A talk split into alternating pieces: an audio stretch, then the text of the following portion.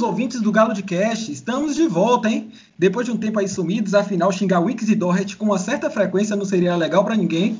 Finalmente temos motivos agora para gravar um novo programa. Estamos aí com, com o Tottenham numa ascensão no campeonato. Tivemos uma grande vitória ontem que encaminha nossa classificação para as quartas de final da UEFA Europa League. E estamos aqui para gravar mais um programa. Hoje eu estou aqui, Fernando Valverde, na companhia de meu amigo Henrique Lete.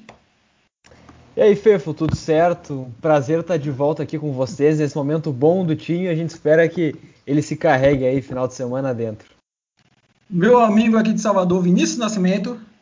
Ah, tô por aqui mais uma vez. Bom voltar pro Galo e com Garrett Bale ressuscitado. Então, bom demais estar aqui. Também de Salvador, Legião Baiana aqui, Gabriel Nogueira. E aí, Fefo, e aí, ouvintes do Galo de Calça. Bom demais estar de volta aqui. E bom demais estar de volta falando numa maré melhor de, de performance do time. E vamos que vamos. E temos um guest especial hoje. Um dos podcasts mais ouvidos da língua inglesa sobre o time, o The Cheese Room. Temos aqui o host dele. O Brandon está aqui conosco, diretamente de Jacuípe, Bahia. Está aqui para falar com a gente. E aí, Brandon? Tudo bem, Fernando? Obrigado por me chamar. Tudo, tudo bem? Uh, é bom fazer parte do meu primeiro podcast em português, então espero que vocês aguentam meu português meio ruim, mas obrigado por me chamar. É um prazer conhecer vocês. Então, beleza. Então, para ir começando, vamos logo testar esse seu português. E aí, Brandon, o que, é que você achou do jogo de ontem? Você acha que nossa, nossa classificação para as quartas de final já está encaminhada? Eu acho que sim. O que importa é que a gente não perdeu, não sofreu gol. Esse que é o, o fundamental. Quando você está do primeiro jogo em casa, você sofreu um gol, com, um gol uh, em casa, é, é a pior coisa. Se fosse 2 a 1 um ontem, é um, um, um, risco, né? Mas foi 2 a 0 a gente faz um gol lá e tá fechado. Eles não vai fazer quatro contra a gente. Então, eu, tô confiante que a gente vai avançar para a próxima fase e espero outra timinho fácil para passar do, dos quartos para o semifinal também. Não, eu acho que vale ressaltar que, além da, da vitória, como o Breno falou, a vitória sem tomar gols, né? Mais um clean sheet. É, na, na sequência, acho que o time criou bem. Né, o time soube se defender. É, não levou grandes sustos do, do Dinamo. É, criou grandes chances. Falou um pouquinho na, na, na, na, conclusão. Acho que podia ter, talvez, tido um placar um pouquinho mais largo, mas com o que construiu de jogo e de performance, acho que tem tudo para segurar a classificação no jogo de volta tão tranquilo quanto. E você, meu amigo Henrique Lete, que é nosso analista tático aqui, qual é o seu destaque tático? O que, é que você observou do campo ontem que você vale destacar aqui? Pois é, esse foi uma das partidas, eu acho, mais sólidas do Tottenham é, contra adversários fechados, né? A gente sabe que é, todos os times do mundo têm dificuldade de atacar contra times é, de bloco bem baixo, assim como jogou o Dinamo Zagreb nesse jogo. É, só que o Tottenham movimentou muito bem a bola, né? Acho que o Ndombele foi chave dentro disso. Tava toda hora aparecendo na, onde estava a bola para rodar rápido e, e, fazer aquilo lá que ele sabe que ele faz muito bem, que é reter a posse quando chega um adversário para cima dele. Então o Tottenham é, conseguiu controlar o jogo com a bola, que é uma coisa que talvez não é tão comum para os times do José Mourinho, mas nesse jogo ficou bastante evidente e poderia ter sido muito mais que 2 a 0. O Tottenham criou bastantes oportunidades e a maioria delas não foi com o campo aberto, em contra-ataque, mas sim em situações que o time mesmo conseguiu gerar coletivamente, é, trabalhando essa bola de um lado para o outro. Então acho que esse é um destaque bastante positivo, que a gente está vendo um, um, time conseguindo funcionar bem coletivamente com o Som, com o Dele Alli, com o Lamela, todos trabalhando muito bem a bola, é, tentando ocupar esse, lado esquerdo para dar a inversão do lado direito para o Rie chegar é, livre em condições de cruzar e, e, é bom ver o Aurier novamente na equipe jogando bem, né? A gente sabe que ele tem qualidade, tem mais qualidade que o Matt Doherty que vinha sendo titular. Então, uh, muitas notícias boas nesse jogo. Acho que dá para levar algumas delas para o North London Derby. É, o que eu acho muito interessante, principalmente dessa sequência, se eu não me engano, o Tottenham tá seis jogos, ou um, dois, três, quatro, cinco, seis jogos. Cinco jogos sem perder, cinco jogos ganhando, na verdade. E o que eu tenho achando mais legal é essa coisa de recuperar algumas peças, é, alguns jogadores. É, não é caso de Doherty e Winks, porque isso já é muito difícil de, de, você querer pedir que eles dois joguem bem. Mas a gente viu uma crescente de Bale, o Lucas Moura que fez ótimas partidas, é, o próprio Davison Sanches, que é, é, sempre aquela coisa, ele tem rendido bem. Então, é, o Tottenham chegou, chega no clássico da melhor maneira possível isso dá um pouquinho de esperança para poder ganhar lá no Emirates. E já que a gente está falando de Europa League, a gente teve algumas mudanças ontem na escalação, inclusive Dele Alli voltou a figurar novamente como titular num jogo importante do Tottenham. E aí eu pergunto para você, Brenda, Dele Alli ainda tem salvação?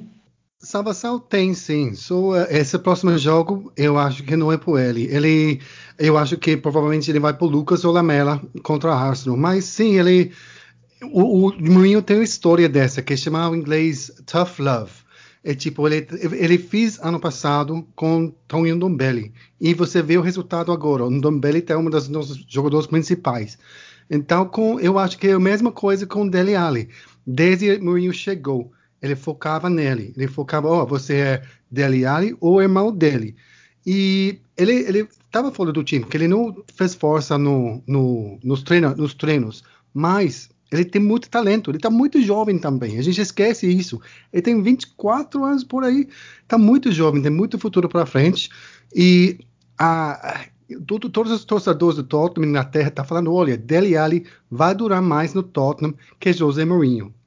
Por isso, o uh, Daniel Levy não autorizou a, a venda do Dele Alli para o PSG em janeiro. Então, salvação tem sim, ele tem futuro, ele tem muito talento, só que uh, ele tem que aumentar o força, aumentar a energia que, uh, que ele tem para participar mais e contribuir mais para o time.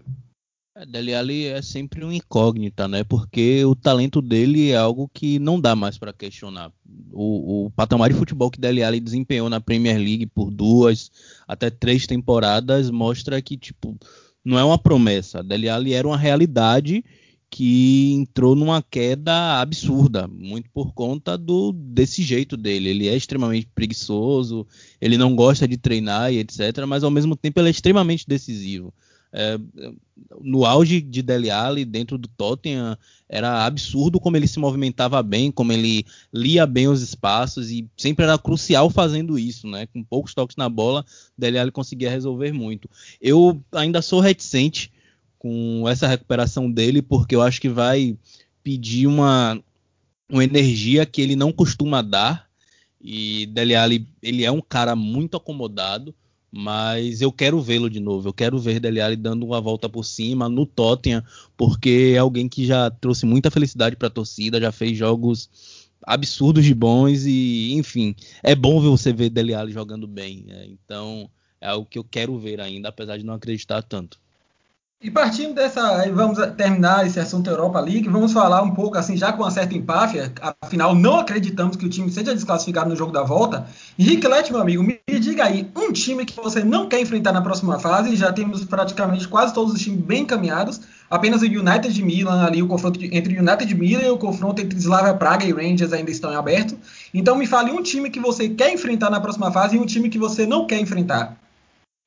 Pois é, é, eu acho que jogar contra times ingleses na Europa League seria é, perder um pouco da graça né, de estar ali nesse campeonato. Eu acho que esses jogos diferentes contra adversários que a gente não vê sempre são a grande razão pela qual a Europa League ela é divertida. Eu sempre gosto muito de, de acompanhar ela. É claro que eu prefiro que o time esteja na Champions, mas então um adversário que eu não gostaria na próxima fase seria ou o United ou o Arsenal. Acho que é, são adversários, tudo bem, que vão chegar longe. Se o time quiser chegar na final, vai precisar passar por algum deles, com certeza. Mas acho que não seria um, um adversário muito interessante, não porque, é bom, é, tá toda hora se enfrentando aí no campeonato inglês, se conhecem bem, o United tomou seis, tá bravo, vai querer ir pra cima com tudo, o Arsenal é aquele clássico. E por outro lado, tem alguns, alguns times interessantes é, que, que, passaram e que podem ser um pouco mais tranquilos. Acho que, fora os times ingleses, eu aceitaria e, e ficaria muito feliz com qualquer um deles. É, eu compartilho um pouco da, da, da opinião de, de Let, assim, no sentido de que competições continentais, uma das maiores graças é você medir forças com, com outros times para além da que, que jogam em outras ligas, né? Para além daqueles times que você já está naturalmente a, a, acostumado a jogar, eu ainda tenho uma certa reticência quanto, quanto ao Manchester United também. Ele, por mais que eles não estejam na temporada um tanto irregular, eu acho que nessas, nessas competições continentais eles costumam chegar. É, eu gostaria de ver eu confesso que gostaria de ver a gente ver medindo forças com o Milan, sabe? Eu acho que é um time que ainda está meio que se ajeitando, meio cambaleando ultimamente nas, nessas últimas temporadas. mas dos times que restam é um time que eu, é um dos times que eu gostaria de, de ver o Tottenham jogando, tá? É, Ajax também seria uma boa, uma boa opção, ver uma reedição do confronto.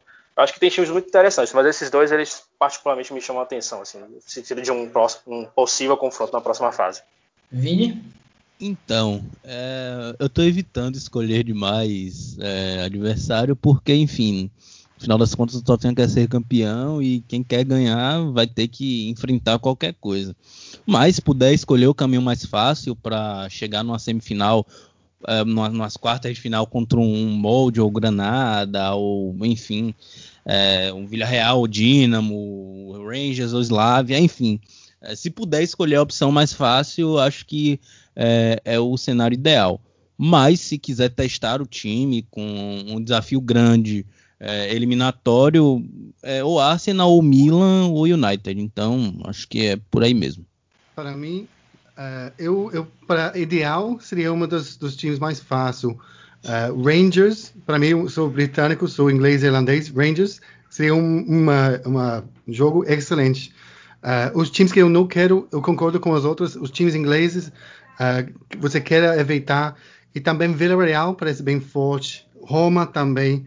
Então, para mim, o ideal é Rangers. Eu, eu, eu para mim, ser um jogo bem grande, bem histórico. Você via os jogadores que jogavam para os dois times, o Paul Gascoigne, o mais famoso. Uh, então, para mim, Rangers seria um, um, sonho, porque eles, eles têm uma chance grande. Eles pegam o gol uh, fora de casa no Slavia Prague. Ajax também não quero, porque eles vão querer a vingança de, de dois anos atrás. Então, a ideal para mim é uma das ganhadores do Molde e Granada ou o, o ganha, quem ganha entre Rangers e Slavia Prague. Bom, eu admito que eu tenho um carinho todo especial pelo Milagre de Amsterdã, então eu quero sim testar forças com a Ajax de novo, porque eu acho que a gente está num patamar que, vamos dizer assim, podemos tranquilamente falar que em termos de papel, pelo menos, o Tottenham tem um dos três times mais fortes e favoritos da Europa League. Então, se a gente quer testar forças para ser campeão e a gente quer ser campeão, qualquer adversário é válido. E eu realmente quero testar forças com a Ajax de novo, porque eu não acredito muito nessa questão de ah, eles vão querer vingar. Eu acredito que a gente pode bater neles de novo, eu adoraria bater neles de novo. Mas puxando, saindo um pouco de Europa League, afinal, hoje, esse fim de semana é um fim de semana muito especial. É fim de semana de North London Derby. E aí eu começo com o Brandon, nosso inglês aqui do papo, para ele me falar por que a gente se odeia tanto Olha, eles uh, tem, tem uma história bem grande entre os dois times. Primeiro, primeira coisa, historicamente, o Arsenal não estava do norte de Londres, ele estava da Woolwich, que é o sul do River Thames. Então, eles migrou do, do sul para o norte. Então, o Tottenham estava dominando o norte do, do Londres e Arsenal conseguiu chegar, que estava chamado Woolwich Arsenal. Woolwich é no sul da cidade. Então, eles acabaram de chegar e também nos anos é, 1920 ou 30, coisa assim, eles deu uma propina pelo liga para não rebaixar, para, para ficar na liga. E ficou. Então, é, é um, eles ficam, é, é, bem corrupto também a história deles. E, claro, nas, no, no história mais recente, infelizmente, ele está dominando Uh, em termos de troféus. Eu, uh, eu comecei a torcer o Tottenham, eu, eu, tenho 38 anos. Meu primeiro jogo em, uh, do, que eu vi ao vivo em, lá em campo, em White Hart Lane, foi em 1996. Eu tinha 13 anos na época. E foi naquela época que Arsene Wenger começou com Arsenal. Então, foi antes Arsene Wenger chegou, a gente estava bem igual. Não tinha nada entre os times, mas Wenger chegou e transformou Arsenal. Tinha uns 15 anos depois de dominância. A gente estava dominado dele. Ele, ele estava bem melhor que a gente e ganhou muito troféu. Exato, ganhou troféu, ganhou Premier League dentro da casa do Tottenham, dentro da casa. Então, para mim é um jogo que é, é, vale muito mais. Ele é histórica. Eu eu fui uh, para ver os cinco jogos, eu acho, no, no North London Derby. O último que eu fui, que eu tô 15 anos no Brasil, o último que eu fui foi em 2005 uh, eh, e Ledley King fez o, o header de cabeça incrível e a gente estava batendo. O problema é que não pegou o segundo gol e Pires empatou no segundo tempo. Mas essas últimas 5, 10 anos, desde Pochettino até Harry Redknapp. Ele ajudou a gente competir com, com o Arsenal. E a gente está competindo nos últimos anos, quatro anos, a gente ficou acima deles na liga. Só a questão é os troféus, eles sempre têm essa acima da gente. Então, para mim, é o jogo que eu fico mais nervoso, que eu fico mais ansioso, mas eu tô confiante. A gente está jogando super bem. Arsenal está subindo, descendo, subindo, descendo. Ele não está com uma, uh, não está com uh, consistência uh, nos resultados. Então é um jogo super grande. E você, meu amigo Gabriel, que como eu também é Bahia, ou seja, a, gente tem um Bavi amanhã para ficar nervoso e o North London Derby domingo para ficar nervoso. Vai ser um fim de semana bem atípico, bem nervoso para a gente. O que é que você espera desse North London Derby no domingo? É, como você falou, vai ser um fim de semana, para dizer o mínimo, muito intenso. Né? Nossos times favoritos jogando é, seus principais derbys. É, eu, então, uma coisa que o, que o, que o Breno falou que, que eu me identifiquei muito. É, é impossível, para mim, não ficar nervoso na, na véspera da, nas vésperas né, do, de, do North London Derby. É, eu assim, eu, eu estava menos otimista para algumas semanas atrás, é, não só por conta de uma certa é, irregularidade na performance do time, mas também um calendário muito apertado. Confesso que até fiquei um, um, um pouco surpreso pelo fato de a gente ter entrado com peças mais principais do elenco contra o Dinamo de Zagreb, dado o pouco tempo é, de intervalo entre um jogo e outro. Né? Eu imaginei que José Mourinho ia preferir talvez descansar algumas peças. Ele entrou, por exemplo, com o Harry Kane titular, coisa que normalmente na Europa League entra o Cavi, né? Mas é, dado as performances recentes do time no, no, no bottom line da coisa, eu estou bem confiante, sabe? Eu acho que a gente pode fazer um bom jogo, acho que tudo pode acontecer, é um clássico.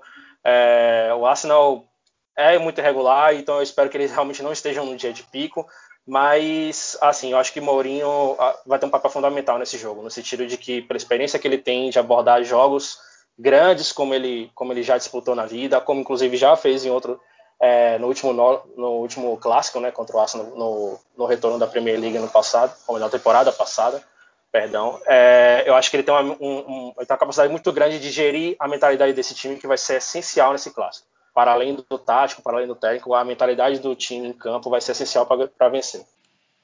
Pois é, muito desse jogo passa pelas mãos do Mourinho, até pela certa dificuldade que nós temos em ganhar no Emirates.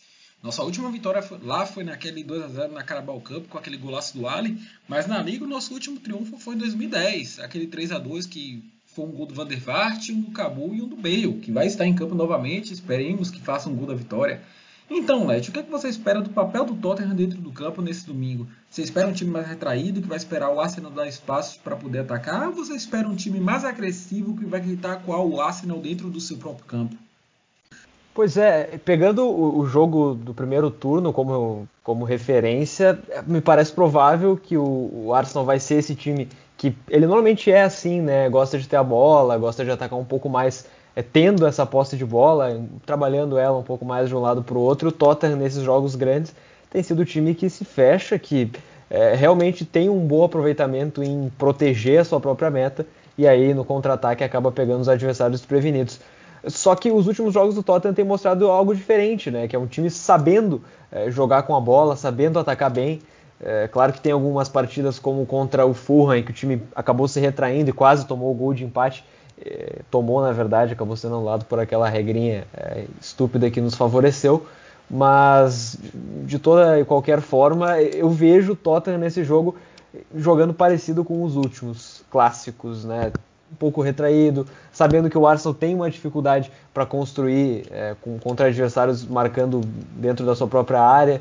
Então eu vejo o Tottenham jogando dessa forma, é, o que vai ser um desafio para alguns jogadores, em especial é, tendo o Royber e Ndombele formando essa segunda linha, provavelmente. No último jogo, o Ndombele, quando joga é, de uma maneira mais retraída, ele joga um pouco mais à frente, a gente vê ele jogando junto com o Kane no ataque, quase é, na, na, formação defensiva contra o City, naquele jogo dos 2 a 0 mas ele vai ter que marcar um pouco mais. E o Bale também, por exemplo, provavelmente ele vai ser titular, né? Como é que ele vai se portar em um time que vai querer defender primeiro para depois atacar? Então são algumas dúvidas. Não duvidaria é, do time poder atacar um pouco mais, de tentar ter um pouco a bola, deixar o Arsenal bem desconfortável mesmo sem a bola.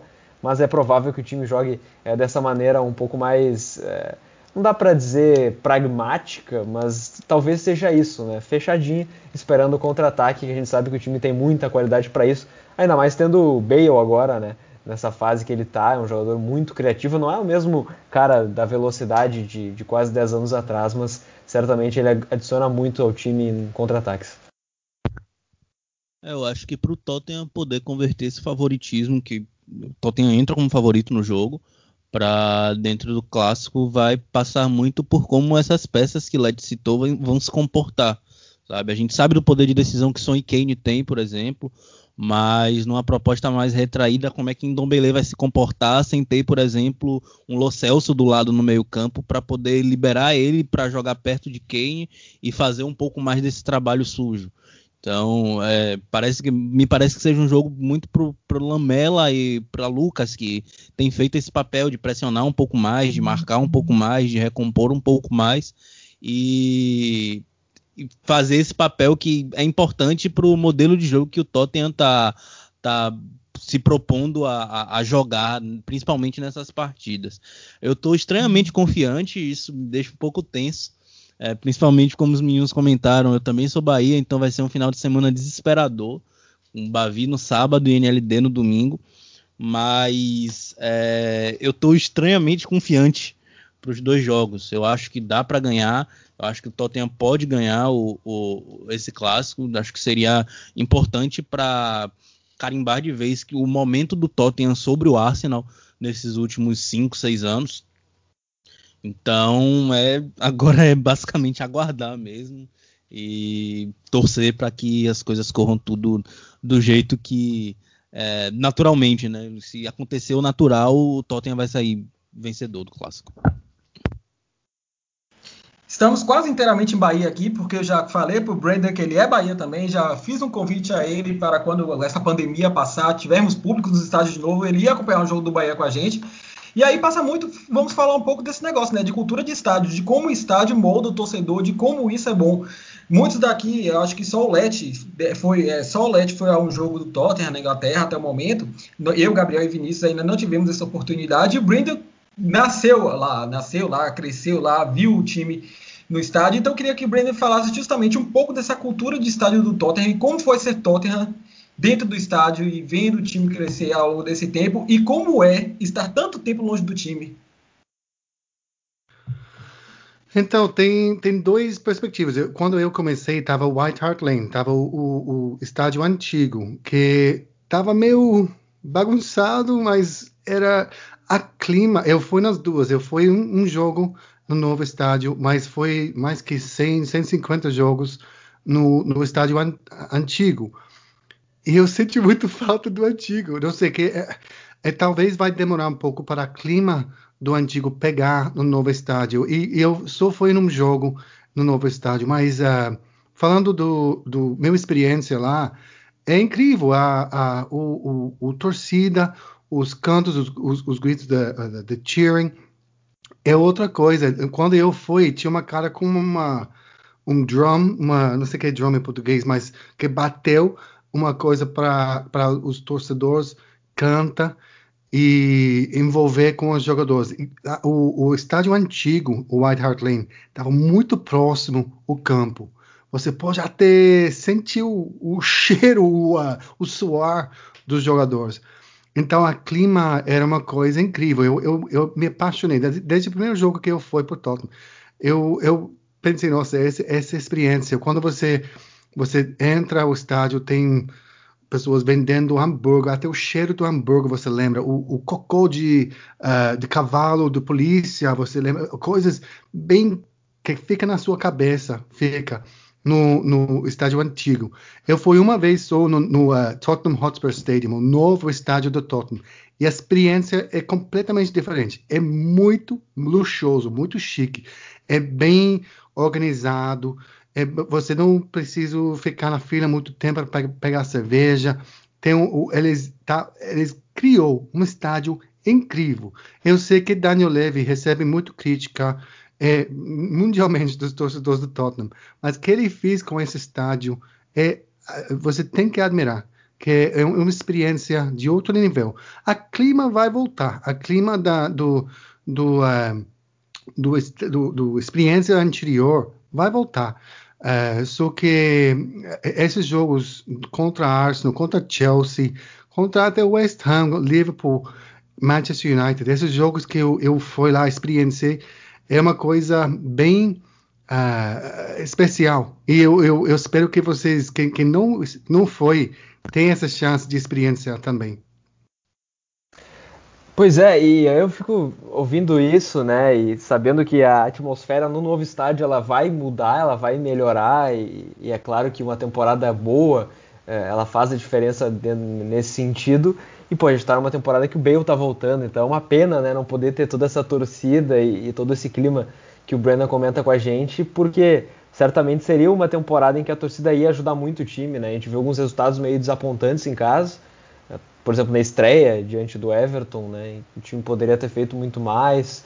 É, então, certamente é, a torcida nessa temporada estaria fazendo a diferença. A gente espera que para as próximas já esteja tudo melhor para poder ver todo, é, toda essa simbiose entre o Tottenham e o novo estádio sendo construída.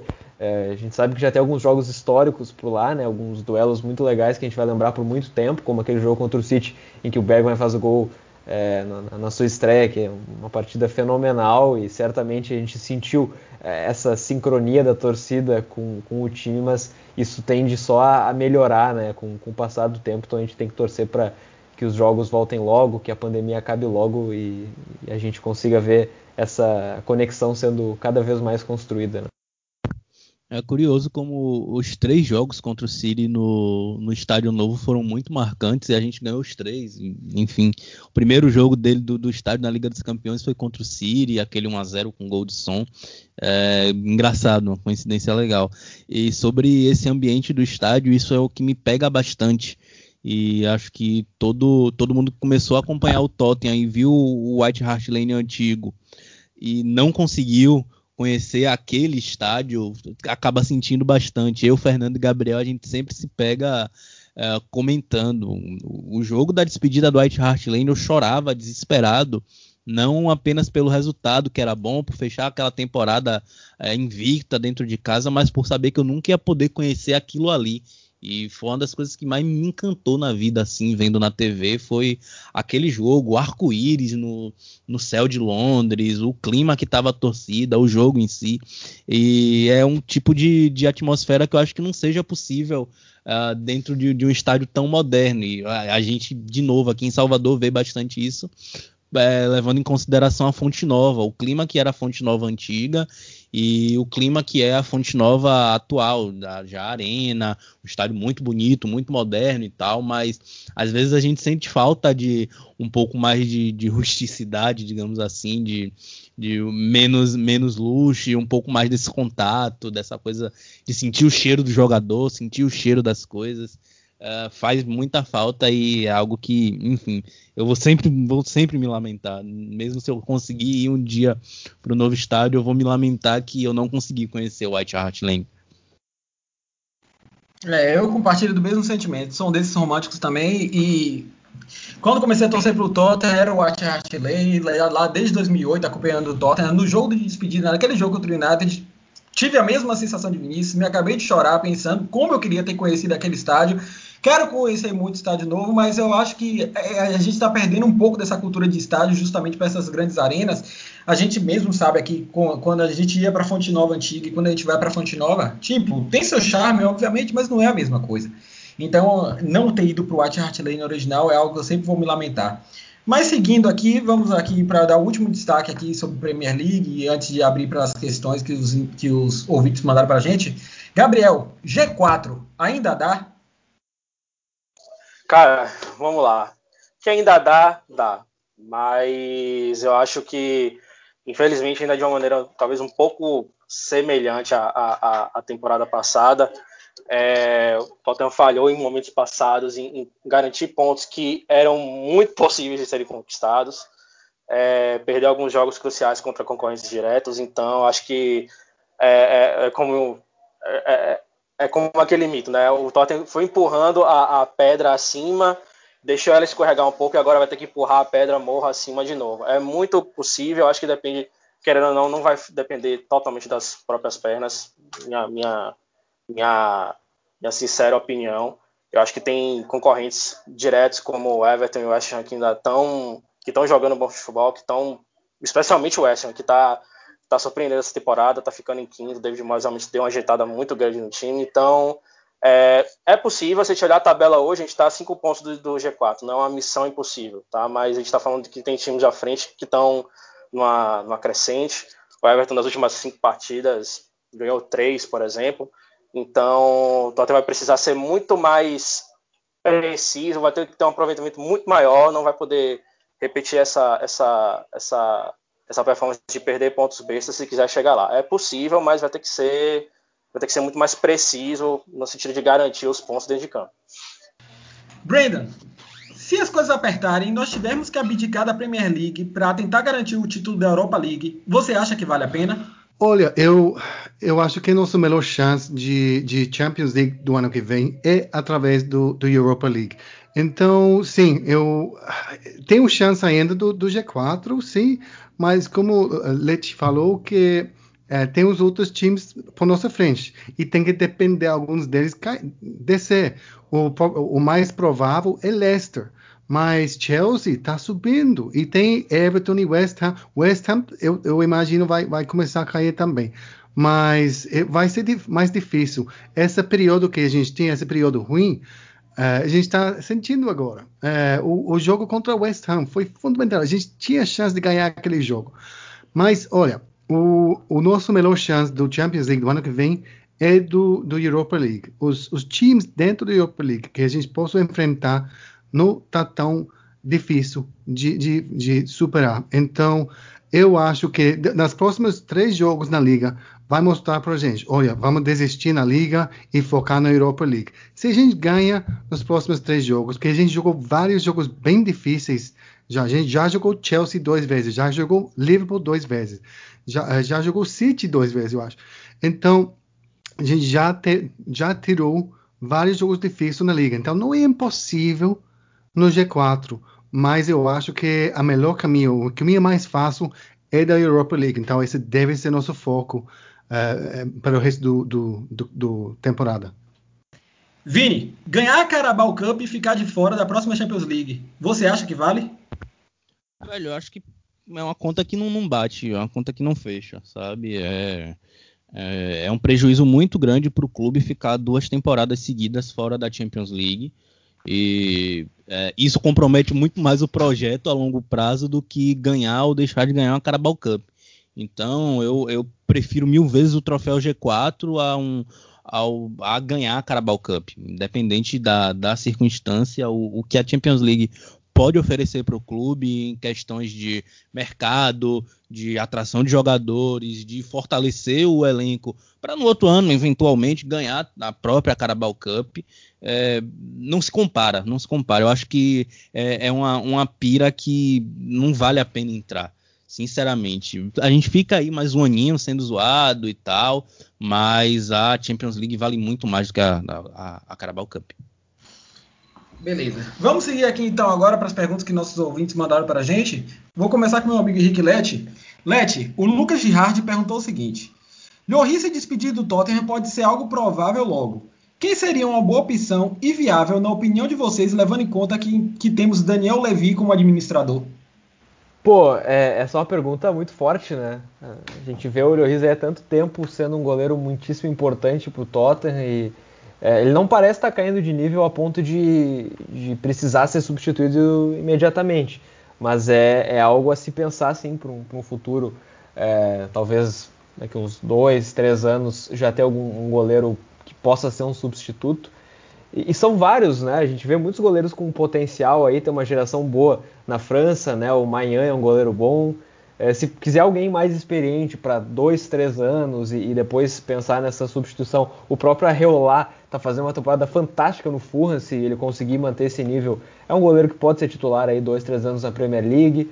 É, tem um investimento possível é, jogadores com, com mais, maior potencial, que aí eu acho que até, não, não sei se o, o, clube pensa nisso, porque tirar um goleiro que é titular em um time menor para botar ele no banco do Lloris não faz muito sentido. Então eu não sei se é um planejamento que o time tem para agora, é, não, não, parei para pensar muito nas opções, mas tem, tem muito cara novo aí que dá para investir, goleiro com 25, 26 anos ainda é jovem, ainda dá para é, ter mais uns 10 anos de bom nível, então não, não viria nenhum absurdo. Se fosse algum cara com uma experiência um pouco maior, assim, um, um Merê, por exemplo, é, um cara, até o próprio goleiro do, do Dinamo, eu gosto dele, o Vakovic, é um cara que, ah, quem sabe, ele vai, vai estourar bastante, então pode ser uma aposta boa também. O Onaná, que já é uma figurinha um pouco mais batida, também é um cara bom, que está aí sem jogar um bom tempo. O Stracocha lá no, na, na Lazio também é um goleiro interessante. São muitas opções, cara, tem muito goleiro bom. Eu, eu acho que dá para pensar nisso para um futuro próximo, mas não sei se tem que ser a prioridade da direção agora, não. Vini, nosso amigo do Royberg Brasil mandou o seguinte: Davinson Sanches está roubando uma vaguinha no coração do torcedor ou é apenas um surto coletivo? Velho, eu sou muito suspeito para falar de Dal porque eu gosto muito dele, gosto muito de Davison Sanches. Só que ele não, não me ajuda a, a, a ajudá-lo, né? Então, é, todo mundo quer gostar de Dal, todo mundo quer que ele ocupe essa vaga no coração, porque é um cara extremamente carismático, sempre foi muito correto com o clube, muito tranquilo e extremamente promissor, mas ele não teve a, a evolução que se esperava, e muito pelo contrário, falhou em momentos cruciais, falhou de muitas maneiras bestas, assim, que é, acabaram é, queimando um pouco a imagem dele é, com a torcida e dentro do próprio clube. Mas a gente já viu que é um, pode ser um bom jogador, ainda não está velho, ele chegou muito novo no Tottenham, continua jovem ainda. Ele, ele pode melhorar, pode dar um, um start, um clique. E, enfim, é, no meu coração sempre vai ter espaço para Davinson Sanchez. Vai resta saber se ele vai querer ocupar. Brendan, essa é para você agora. Um, um, amigo aqui com o nick em japonês, uma foto de otaku, então não vou falar o nome dele, vai ficar, vai ficar aí, ele vai se reconhecer quando ele ouvir. Perguntou o seguinte: já dá para dizer que assinar com o Bale ao, ao, final da temporada é uma prioridade para o Tottenham? Para mim, sim. Eu, eu, eu, eu segui muito as, as, as notícias dessa, desse acordo que a gente tem com o Real Madrid em questão do Bale. A gente tem prioridade em estender essa, esse empréstimo. Então, Bale tá super feliz com o Tottenham. E, uh, tipo, um mês atrás, eu estava pronto para deixar ele voltar para o Madrid, jogar golfe lá. Mas eh, agora, ele está mostrando que ele está aproveitando, ele está voltando para o nível que ele está ele tá possível. Ele é um jogador world class. Ele é incrível. Ele não tem a velocidade que ele tinha, mas ainda ele tem um, um, habilitações incríveis. Então eu espero que ele fique agora. Ele agora demorou, demorou muito mais que a gente queria. E, tipo, ele está chegando no nível agora que a gente pensou que talvez vai chegar em novembro. Mas ele chegou, é isso que importa. Ele está feliz, ele está com química bem boa com quem, com, com a Son. Então, para mim, sim, é a prioridade de estender esse empréstimo. Eu acho que o Bale vai ser fundamental nessa decisão, porque ele ama o Tottenham, ele ama, ele ama que ficar. E quando os torcedores possam voltar para, o estádio, vai ser tipo um segunda debut dele, vai ser segunda uh, recomeço dele com torcedores dentro. Então, sim, para mim é, é prioridade. Eu, eu, quero verificar. Ele tem muito para, para dar para a gente. Ele é um jogador world class. Eu admito que eu sempre fui um pouco cético em relação à contratação do Bale, porque eu, eu, eu duvidava justamente do custo-benefício, do que ele poderia oferecer para o Tottenham e ao que custo se seria muito alto. Logicamente, também, há um mês atrás, também, eu tava, poxa, volta para Espanha, na moral, se pica daqui, não tá dando certo. Eu defendi até Lucas Moura como titular, porque não tava dando certo o Bale. Mas hoje Bale está numa outra rotação e, tipo, Gabriel, nos seus sonhos mais molhados, você já imaginou ver Bale e Kane, os dois, debulhando ao mesmo tempo com a camisa do Tottenham? Não mesmo. Não mesmo. Realmente cheguei, eu cheguei, tava chegando num ponto já que eu já não imaginava mais Bale sequer voltando pro Tottenham mesmo, sabe? Muito, mesmo sabendo da grande vontade que tinha tanto do clube, tanto dele de voltar, mas pelas performances que ele vinha, vinha tendo, obviamente estou falando de anos atrás, que ele vinha tendo em Madrid, da, de, de, de decisão que ele estava apresentando em grandes partidas, final da Champions League e tudo, é, que ele não ia, ele ia ficar mais tempo em Madrid. Mas obviamente as coisas correram diferente lá para ele. É, acho que é um pouco como o Breno falou. Depois de, desses seis primeiros meses aí em que ele realmente penou para poder alcançar uma, um certo nível de forma, de aguentar mais tempo durante os jogos, né, de entender um pouco mais do papel dele dentro do time, que não é mais aquele ponta que realmente corre e dispara para a linha de fundo, né, cai por dentro, arma jogadas e etc. O passe que ele deu para a assistência que ele deu pro pro pro Gold King, é, acho que foi contra o Burnley, não foi? Acho que foi uma coisa fantástica. Ele está se é um recomeço e um, talvez um, um pouco de reinvenção do próprio estilo de futebol dele dentro desse novo esquema, dentro do, dentro do, do, do esquema junto com o José Mourinho, com Kane e, e Son. Então, não imaginava isso. Acho que esses seis meses vão ser muito mais proveitosos e acho que vai ser um, um período em que ele vai realmente poder carimbar de vez o quanto ele, o quanto ele é importante para esse time, o quanto ele vai poder realmente elevar o, o patamar desse plantel para que o time possa alcançar mais coisas no, nas próximas temporadas. É, lá no nosso perfil, quando a gente postou aqui a chamada para as perguntas dessa edição, a gente postou uma foto de uma sala de queijos justamente aludindo ao The Cheese Room, né? Que é o um projeto que o Brendan toca aí junto com alguns outros torcedores espalhados pelo mundo. Então, Brendan, fale um pouco do Cheese Room pra gente. Tá, obrigado. Então, o, o Cheese Room Podcast é um podcast internacional do Tottenham. Foi criado dos uh, supporters clubs é, dos vários países. Então, foi começado na Austrália, do Sydney Ospreys. E agora tem no Toronto, em Canadá, vários nos Estados Unidos que participar. É tipo um jeito de juntar os supporters clubs, os torcedores do Tottenham no mundo em um podcast para bate-papo, para falar sobre os jogos. Então faz três anos que o, o podcast está rolando. Eu estou envolvido nos últimos dois anos, que eu, na verdade, eu envolvi bem logo no, do, uh, do, do, um, ah, do, semifinal contra a Ajax, é quando eu falei, olha, você precisa de alguém do Brasil agora, né? Que tem um brasileiro que deu o melhor noite de nossa história. Tem, preciso de alguém no, no Brasil participando. Uh, a gente fez parte do, do uh, documentário do Amazon.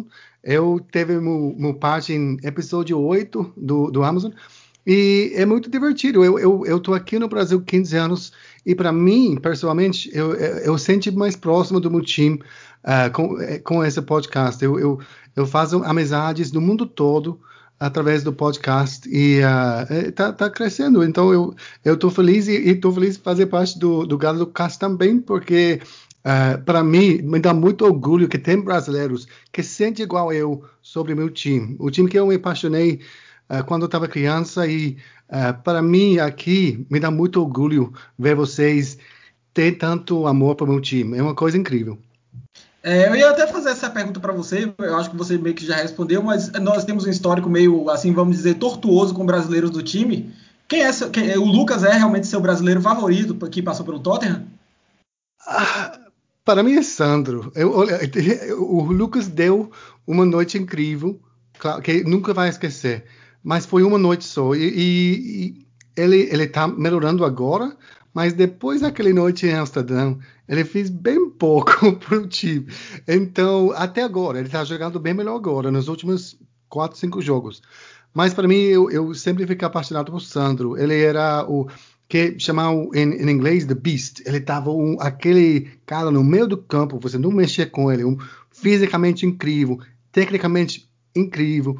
É, para mim, o Sandro estava meu uh, brasileiro preferido uh, do, do Tottenham. Também para ver brasileiros. O primeiro acho que foi Gilberto, uh, quando Harry Redknapp, foi antes Harry Redknapp que ele chegou, mas foi quando Harry Redknapp viu ele.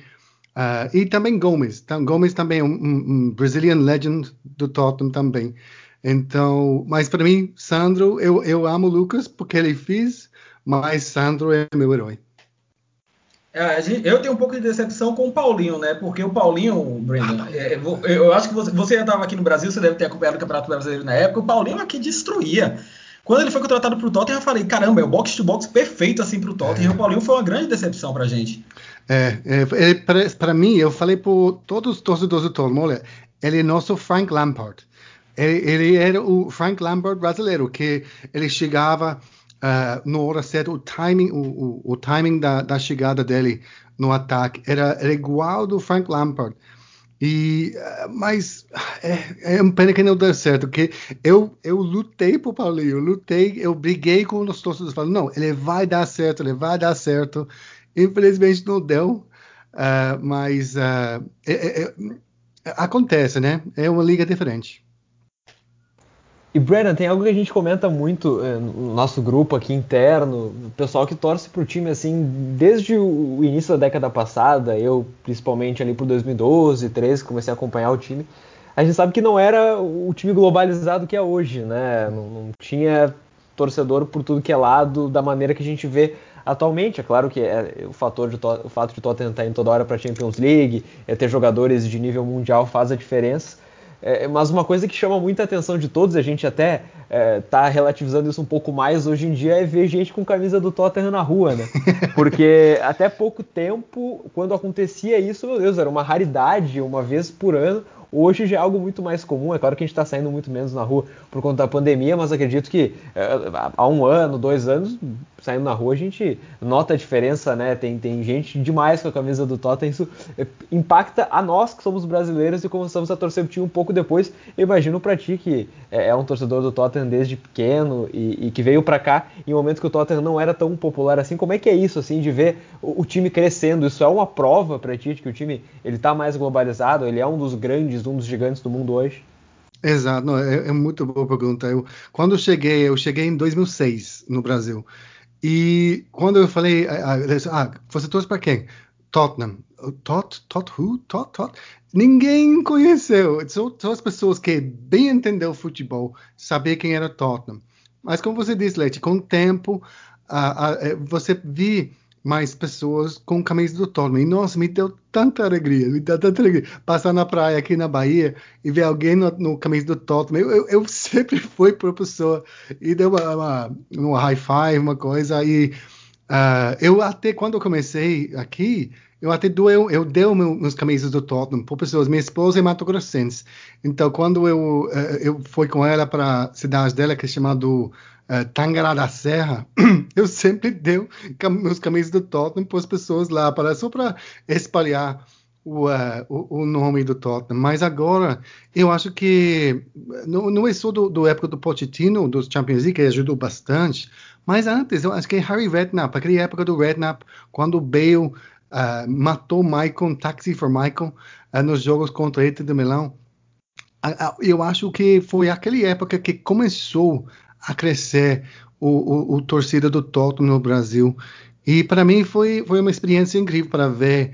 Eu, eu ver pessoas agora aqui na Bahia com, com camisa do Tottenham e, nossa, me dá tanta alegria e tanta felicidade. E, um, e tem que dar o, o uh, respeito por Daniel Levy nessa questão, porque como um negócio, como uma marca, o branding do Tottenham, a gente chegou no nível que nem nem pode sonhar nos anos 90. Nem pode. Nem, no, até no começo do, do 2000, 2002, não, nem, o marca do Tottenham não estava conhecido mundialmente. Agora, na Ásia, nossa, claro que som ajudou, mas no mundo a gente está conhecido e só o que falta agora são os troféus, mas uh, a parte difícil de estabelecer o nome mundialmente a gente fez e agora a gente está no, no primeiro 10 times do mundo. E é uma coisa incrível para um time do Tottenham. É, e o fato curioso dessa coisa que você falou aí de gente com camisa no, no, na rua foi que eu cheguei até o Brandon justamente por causa de uma camisa. Eu estava passando pelo Shopping Guatemi, acho que 2020, foi ano passado, no começo do ano passado, estava passando pelo Shopping Guatemi aqui em Salvador, e eu estava com a camisa do Tottenham, e aí o Greg, que, hum. é, que é um professor de inglês aqui, que é inglês também, mora em Camaçaria há muito tempo. Ele simplesmente atravessou a ala do shopping, correu até mim e falou: Eu posso tirar uma foto com você? Eu posso tirar uma foto com você? Aí eu assustado assim, porque ele, não, porque esse é meu time, esse é meu time, eu sou Tottenham, eu tô feliz que eu vi alguém com a camisa do Tottenham. E aí eu convidei ele para participar do Galo de Cash, aí ele falou: Não, eu, eu, eu tenho uma pessoa melhor para indicar para você. E aí ele me indicou o Brandon, ou seja, você acaba fazendo uma grande rede de contatos justamente por causa desse amor pelo time.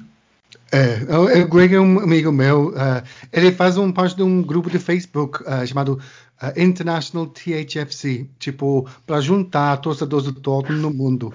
Então é, um, é, bom que tenha esses amigos em comum que, que nos conectar. Mas, não, para mim, no Brasil, para ver um, um, brasileiro com camisa do Tottenham, me dá tanta alegria, me dá tanto orgulho. Eu faço igual do Greg. Eu, eu, eu não tiro foto, mas eu sempre me, me apresentar para o pessoal e falar, nossa, esse é meu time de Londres, uh, eu estou super feliz que você está usando a camisa uh, e a marca está tá espalhando, é uma coisa incrível.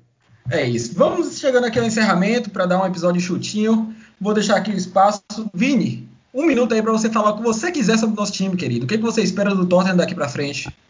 Ah, eu espero pelo menos ser feliz, mas enfim, o Tottenham é uma, uma grata surpresa da vida, assim. Eu fico que nem é, Brenda, é, ele comentando de que quando vê uma pessoa com camisa na rua e tal, é, a emoção que dá, isso para mim ainda é real. Tipo, eu vou numa feira, aí tá o cara lá vendendo morango com a camisa do Tottenham. Pô, quando a gente viu, quando a, gente viu o, o, a capa do disco do Jonga com a camisa do Tottenham. Pois é, a capa do disco de Jonga, e enfim, que essas coisas é, se tornaram muito mais corriqueiras depois do Milagre de Amsterdã. Mas é, antes disso era ainda mais louco. A gente vê alguém com a camisa do Tottenham na rua, é, era de sair correndo o que Greg fez. Atravessar o shopping, sair correndo pedir para tirar uma foto, porque é, é, massa, né? Tipo, porra. E, enfim, o Tottenham tem uma história muito bonita. A maneira como o Tottenham se colocou entre os principais clubes do mundo é muito legal. É o que eu acredito, é o que eu gosto em futebol sabe? Não, não veio um, um, cara que despejou dinheiro ou nada do tipo, não. O clube cresceu organicamente é, dentro das suas possibilidades e é o que realmente me encanta e eu tenho muito orgulho disso. Então, é, eu amo Tottenham. Tchau. Led, chegando nesse final de temporada, temos chances de título reais em duas competições. O que, é que você espera que o Tottenham faça diferente para que a gente possa, enfim, abrir o um sorriso no final desse, desse, desse ciclo? Pois é, né? O time tem que competir. Eu acho que é, mais do que jogar bem, é, do que ter jogadores aí no seu melhor momento da temporada, tem que ser um time que compita, né? Como fez no início da temporada, nos grandes jogos, que conferiu ao time a vaga ali na. A vaga não, a liderança da Premier League por um bom tempo.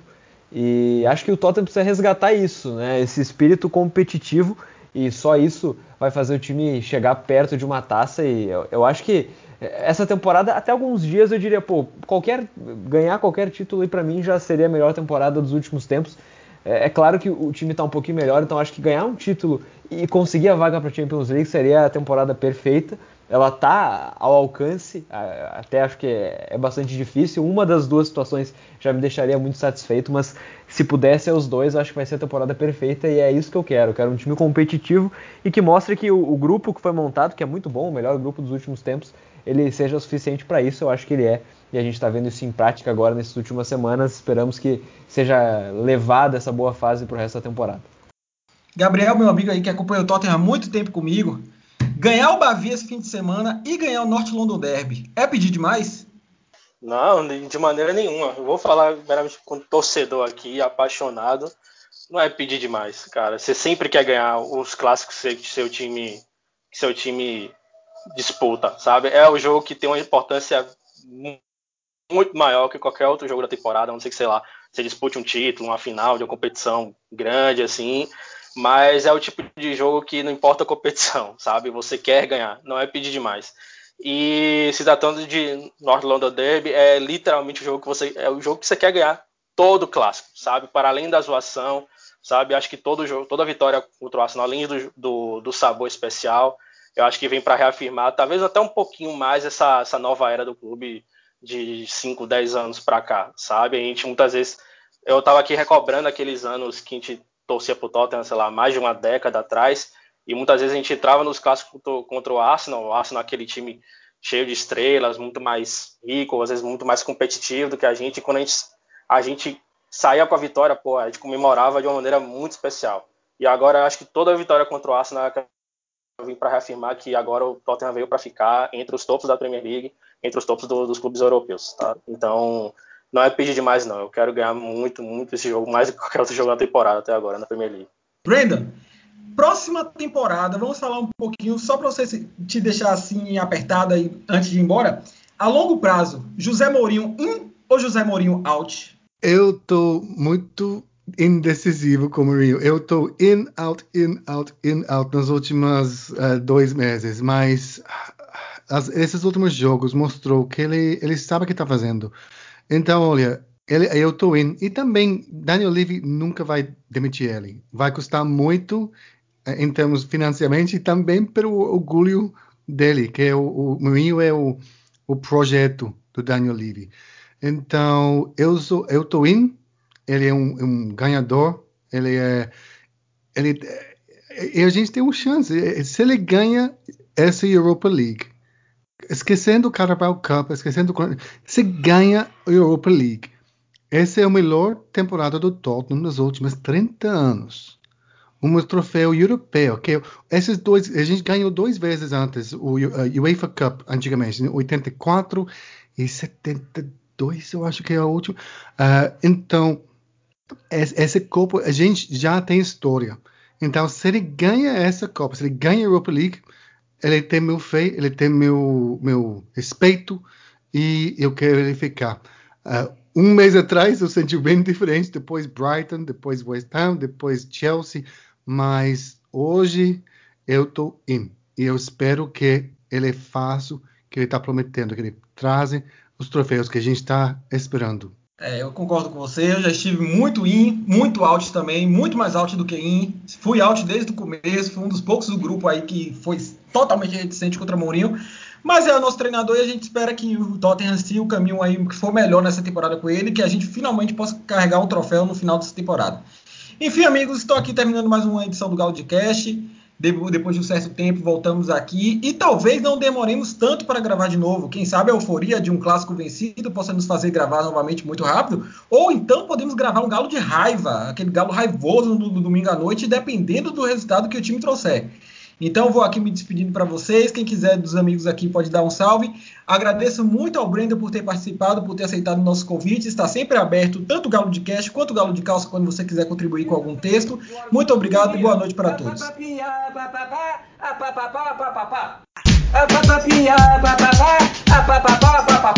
É? Respect. É?